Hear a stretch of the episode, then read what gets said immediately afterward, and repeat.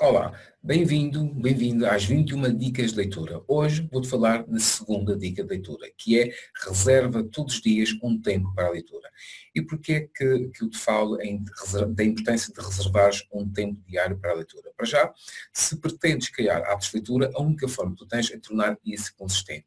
E na verdade, a criação do hábito tem a ver com a repetição, com a consistência, mas também quando estás em processo de repetição, com o, o ser uma repetição deliberada. Ou seja, tu tens, neste caso, de ler com um propósito. A dica número um falou eh, como eh, eh, é importante tu teres objetivos de leitura bem claros. Assim, o passo seguinte é efetivamente tu criares um hábito de leitura diário em que será nesse momento, podes considerar até esse momento como que tu estás a trabalhar em ti próprio e a leitura é efetivamente um, um, processo em que nós estamos a trabalhar em nós próprios, não é? Portanto, ao teres reservado todos os dias um tempo para a leitura, estás não só a trabalhar em ti, mas estás a, a, a tornar os teus resultados consistentes. Um, este autor, Charles Duhigg, no livro A Força do Hábito, fala efetivamente na questão de como os hábitos são importantes para qualquer coisa. Agora, uh, um, o, que é, uh, o que é efetivo é que tipo de hábitos é que tu tens. Hábitos saudáveis ou hábitos não saudáveis. No caso da leitura, podes ter a certeza que a leitura é um hábito saudável. Portanto, quanto mais tu estiveres comprometido e quanto mais tu, tu leres de forma regular, mais depressa tu vais conseguir atingir os resultados que tu ambicionas.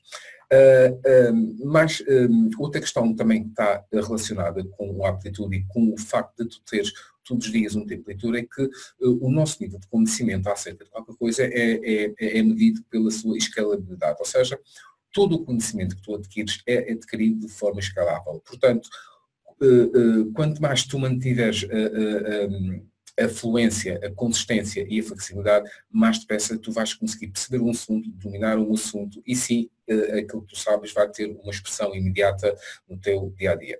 Eh, a sugestão que eu dou para, para o teu tempo de leitura, se ainda não o tens, é que tu comeces eh, durante uns dias, durante uma semana, tu leres 10 minutos de leitura. Ou seja, quem é que não consegue ter 10 minutos para se dedicar a si próprio, ok? Portanto, encara isto como um, um, um trabalho interno, ok? Portanto, podes começar por 10 minutos e quando chegares ao momento em que tu começas a pedir mais, o teu cérebro começa a pedir mais, podes aumentar para os 15 minutos ou para os 20 minutos. Quando és por ti, já vais conseguir ter hábitos regulares, expansivos e os resultados que tu, eh, digamos, ambicionas que aconteçam vão começar a acontecer. Porquê? Porque todo o resultado que nós, que, nós, que nós adquirimos, todo o resultado que é possível, na base desse resultado tem sempre gestão de informação e gestão de conhecimento. E para que o conhecimento seja válido, tem que ser aplicado. Portanto, quanto mais uh, fluência e consistência uh, uh, tu deres ao teu processo de leitura e ao teu processo de aprendizagem, mais preparado e melhor preparado tu estarás para conseguir chegar ao ponto em que tu queres estar. Okay? Portanto, fica a dica número 2. reserva todos os dias um tempo de, de, de, leitura para ti, todos os dias, ok? o meu nome é César Ferreira, sou Reading Coach e Biblioterapeuta. Um, se queres receber todas estas dicas em primeira mão no teu e-mail, só tens que clicar no endereço de e-mail que está aqui embaixo. Ok?